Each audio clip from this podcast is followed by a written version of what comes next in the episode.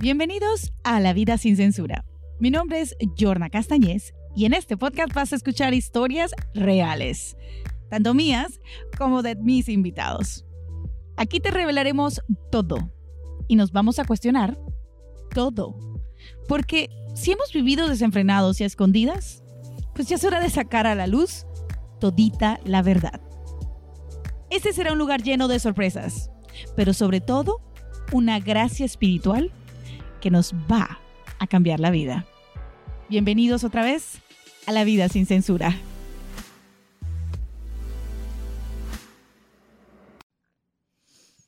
Hace poco escuché en un episodio a una famosa conductora de radio hablar sobre el umbral del merecimiento. Y en este episodio, cuando ella empieza a decir, ustedes tienen que trabajar el umbral del merecimiento, me di cuenta de que yo he estado trabajando en esto por cuatro años. Y que si yo he estado trabajando en esto, y hasta ahora me estoy dando cuenta de que se llama así, no creo ser la única con la ignorancia en el tema. Así que aproveché y empecé a buscar sobre él. Y he decidido hacer este episodio para también darle información a ustedes sobre este concepto, que desafortunadamente no tiene discriminación social, ni estatus económico, ni por la carrera que tengas, ni por dónde tú vivas, ni las cosas materiales que tengas afuera. El merecimiento es un trabajo que hay que hacer todos los días, pero que primero, antes de decir me merezco A, B o C, como si fueras un niño malcriado, es revisarte a ti como ser humano, de ver quién eres, cuáles son tus virtudes, tus principios, tus valores, tus creencias. ¿Cuáles son esas creencias limitantes que siempre has tenido? ¿De dónde vinieron esas creencias limitantes? ¿Y cómo aprender a trabajarlas? De interactuar mejor con el mundo, pero principalmente interactuar mejor con nosotros mismos. Porque desafortunadamente nosotros somos los primeros en que nos juzgamos y creemos que no nos merecemos las cosas, que aunque vengan por derecho propio, porque el universo es tan maravilloso y tan grande que nos trae todo, pero realmente hasta qué punto nos merecemos las cosas. Realmente en qué momento el merecimiento llega a ser negativo o en qué momento el merecimiento llega a ser positivo. O existe un intermedio en medio de esta situación en que las cosas que atraemos con nuestra mente, porque las hemos deseado tanto, son realmente esas que realmente queremos? Muchas preguntas, muchos interrogantes, y que hoy, en este episodio, quiero resolver, no solamente por ustedes, sino también para mí, para aprender que me merezco tener un poquito más de conocimiento ante este nuevo tema. Bienvenidos a este nuevo episodio de La Vida sin Censura. Así que vamos al grano. ¿Qué es el merecimiento, mis amores? ¿Ok? En el diccionario, el diccionario nos dice que el merecimiento se define como la acción y resultado de merecer o merecerse, en hacer algún mérito y o un escarmiento considerado justo. O sea, que puede ser el merecimiento tanto algo positivo como algo negativo. En otro lado encuentro que es el acto en el cual el hombre o la persona es meritorio o merecedor a un premio o a un escarmiento. Volvemos lo mismo. Algo positivo o algo negativo. Según la filosofía budista, el merecimiento tiene que ver con el karma. El karma es tanto positivo como negativo. Entonces, si tú por eh, realizar alguna acción positiva, obviamente tendrás una retribución positiva y viceversa. Hiciste una acción negativa y obtendrás una retribución negativa. Y todo esto, cabe aclarar que es por mérito propio. O sea, tú solito te hiciste esto. Nadie te lo hizo. No tiene nada que ver con los de afuera. Fueron tus acciones las que crearon las consecuencias de tus actos y por lo tanto te llega una respuesta de ello, que obviamente, si te cagaste algo, retribución vendría siendo de forma negativa. Capichi, queridos, eso es la manera espiritual de verlo desde el budismo. Desafortunadamente nuestro cerebro, por supervivencia, solamente se acuerda de las cosas negativas que hacemos. Y no, no es porque usted lo quiera a simplemente recordar, es que el cerebro reptiliano y el cerebro emocional o límbico, mis amores, solo nos hacen entender que existe un mundo mucho más allá de lo que nosotros creemos conocer. El cerebro emocional obviamente se encarga de decirnos las cosas que nos gustan y las cosas que no nos gustan. Mas, sin embargo, el cerebro reptiliano, que se encarga de la supervivencia y de la reproducción, ese simplemente no tiene ni puta idea de, em, a ver, emociones. No, no le interesa. Ese simplemente va a la yugular. Eh, me están por matar, tengo que correr. Me están por hacer daño, tengo que sobrevivir. Mm, no me están por hacer daño, entonces es hora de simplemente reproducirse. Y si ese, por ser el más antiguo de todos, es el que muchas veces tiene más respuestas, mucho más rápidas a acciones y situaciones que nosotros no tenemos control, porque simplemente no sabemos cómo controlarlas. El límbico, en la parte emocional, esa es un poco más suave y relajada, entre comillas. Yo no soy psicóloga, no podría hablar específicamente de esto muy a fondo, pero lo que entiendo es que el famoso cerebro reptiliano, pues siempre está en esa manera de autodefensa. Es decir, si viene un león y me ataca, entonces ya yo sé que siempre tengo que estar pendiente de los leones para que no me ataquen, ¿cierto? Entonces, su función es detectar las amenazas y lograr que tú sobrevivas. Pare de contar. La felicidad no es su prioridad, no le interesa que seas feliz. Entonces, tú siempre vas a estar pensando en tu cabecita de que si hiciste algo malo, tú te vas a acordar de aquello que mereciste porque la cagaste. Punto. Pero cuando te llegan las cosas bonitas, el efecto de que te llega la felicidad y todas esas cosas. Si tú creciste en una casa en donde a usted le dijeron que usted no se merecía nada, en donde usted lo trataron y lo ningunearon, en donde a usted le pusieron siempre el límite de que es que usted no se merece más de aquí, o eh, esto no le pertenece a usted sino a la gente que tiene plata. No se crea más que. No se ponga en el papel de que eh, eres más bonita que es que tú eres gorda y por eso es que nadie te quiere. O es que tú eres muy flaco y por eso es que nadie te quiere. O es que tú eras la más feita de toda la familia. O eras el patito feo. Y palabritas así que a veces uno dice que son, entre comillas, tan insignificantes, pero que juegan un papel muy importante en nuestras vidas.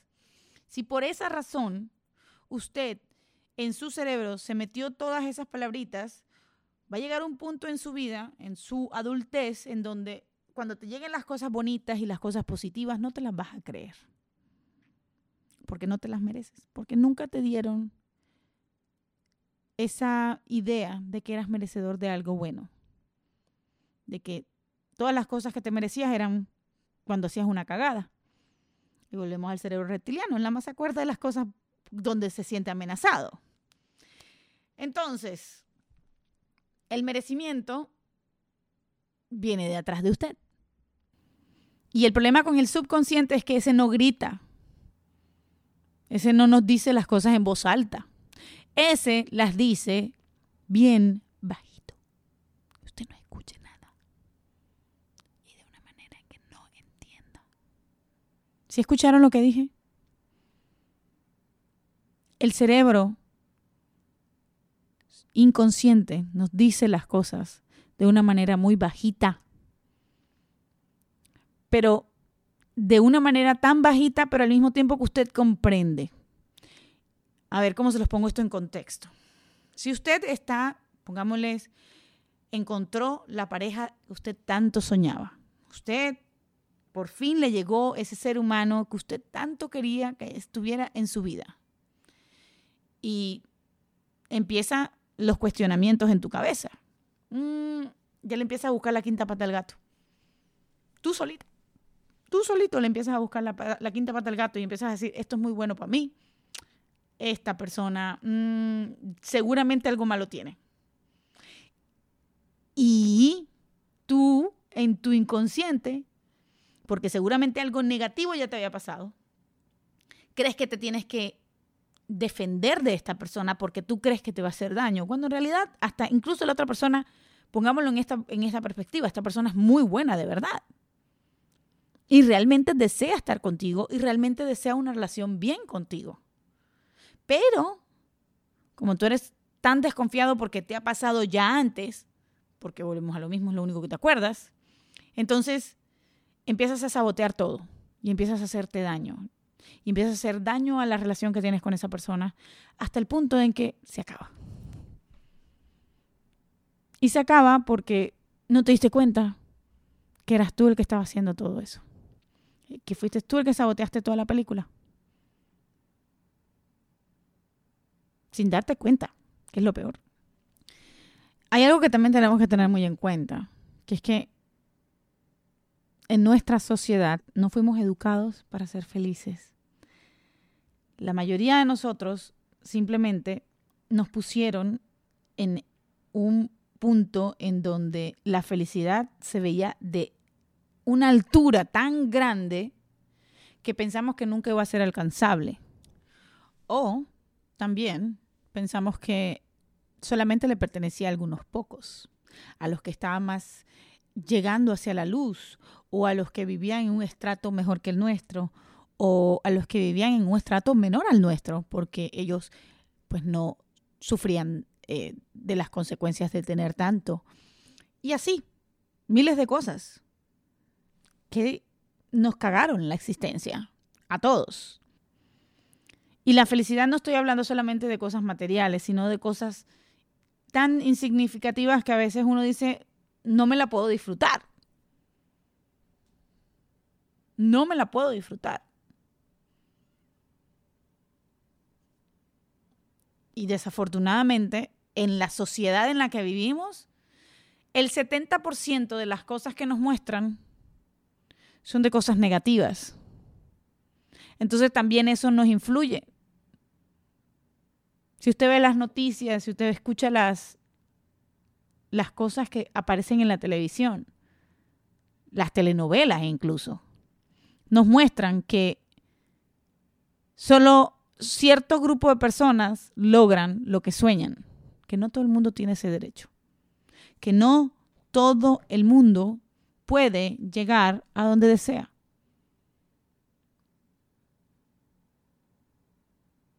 Y que merecer las cosas cuesta. Y no le estoy poniendo el, quitándole el mérito al trabajo que hay que hacer para merecer cosas, porque no es eso. Uno tiene que trabajar por lo que desea. Pero cuando te lo ponen como si fuese algo inalcanzable, cuando te llega, te sientes no merecedor de ello, porque tú crees que no hiciste lo que tenías que hacer. O puede ser que te llegó de una manera en que lo conseguiste porque fuiste cizañoso, mala gente, X, Y, Z, y cuando te llega, se te va mucho más rápido. Y te molestas contigo mismo. Pero porque sabes que no te llegó de una manera positiva. ¿Me entienden? O sea, el merecimiento es, es una línea muy delgadita. Tan delgadita que cuando la cruzas a cualquiera de las dos líneas, nos disgusta y que hay que saberla caminar, es como la cuerda floja, tienes que aprender a balancearte en esa línea. En el momento en que tú empiezas a balancearte en esa línea, el efecto en tu vida se hace tan impresionante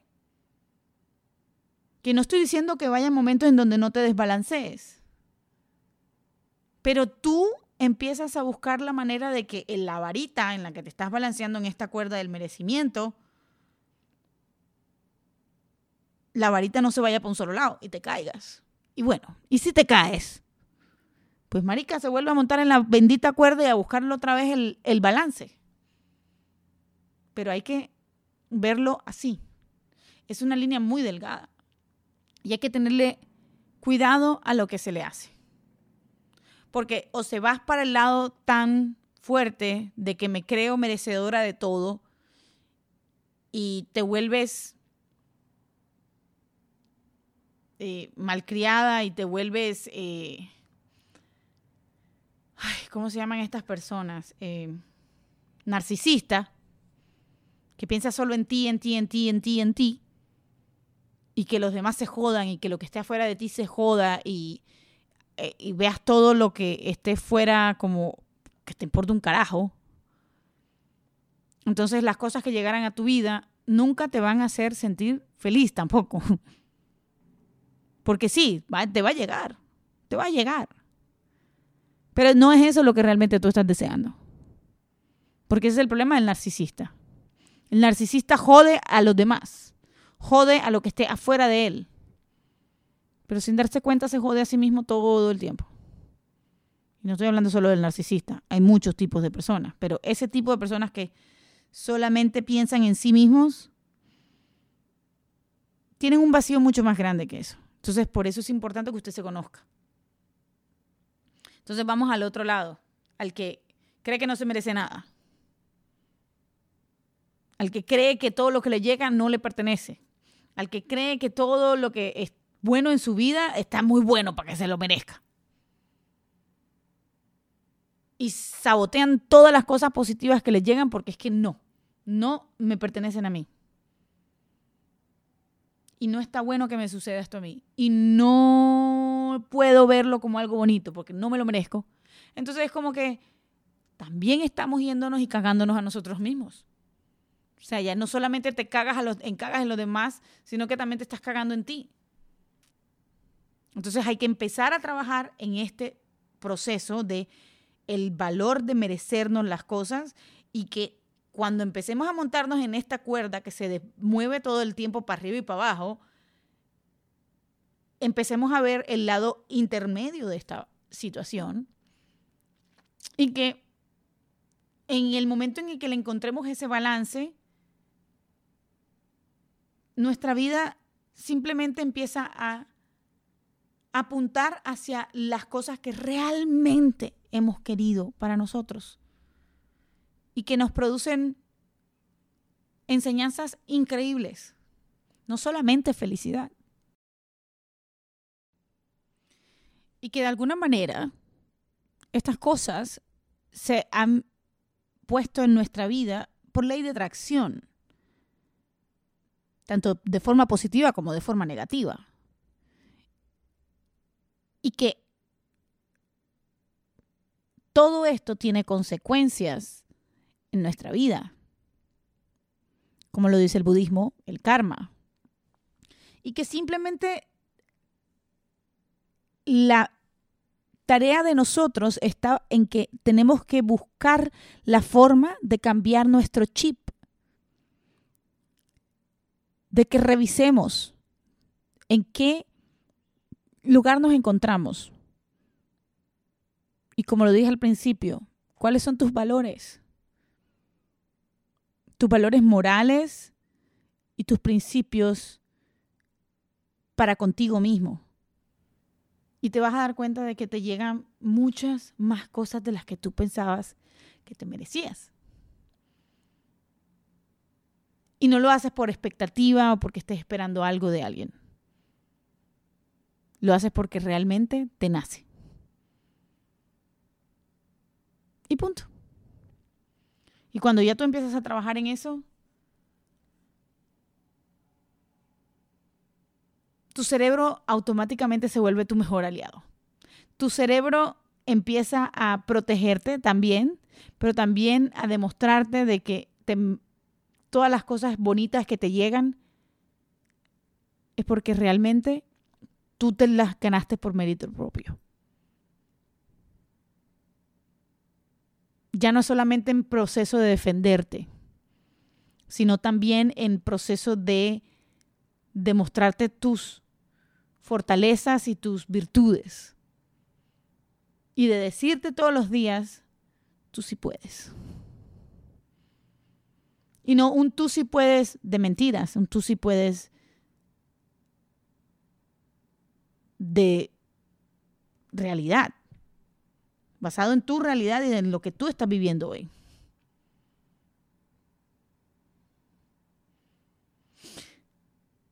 Y no está de más en decirles de que esto es un trabajo que hay que hacer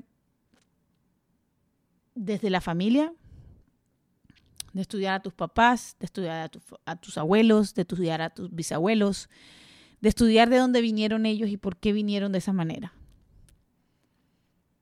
Y por qué te criaron de esa manera.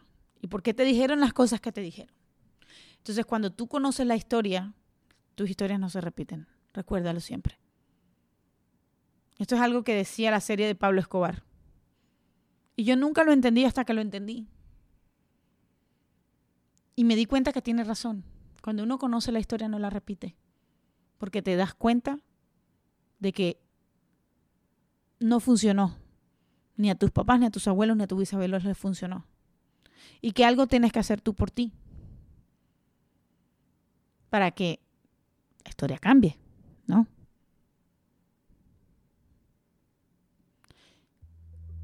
Y con esto me despido. Y les digo que de verdad deseo para ustedes que encuentren ese término medio en donde se bailen bien esa cuerda del merecimiento y encuentren ese balance. Y que cuando lo encuentren se den cuenta de las cosas grandes y maravillosas que vienen para su vida. Y que no es un trabajo fácil, pero hay que hacerlo. Hay que hacerlo por ti. Porque si tú no te quieres tú, primero, no te cuidas tú primero y no haces las cosas por ti primero, no importa lo que hagas por los demás, siempre te van a criticar. Así que a trabajar en ese merecimiento todos los días, a buscar la forma en que este trabajo se haga constante y en meterle la ficha, porque vale la pena. La próxima semana les traigo una invitada especial, a Joana Castro, la cual nos va a estar hablando de eh, las nuevas carreras que existen en el mundo. Enfoque, pasión e Ikigai. No se lo pueden perder. La próxima semana con Amine Joana Castro Gómez. Y es un episodio increíble. Así que nada, hasta la próxima, mis amores. Mil gracias por escucharnos y mil gracias por estar siempre aquí. Todo esto lo hago por ustedes, también para mí. Besito. Chao, chao.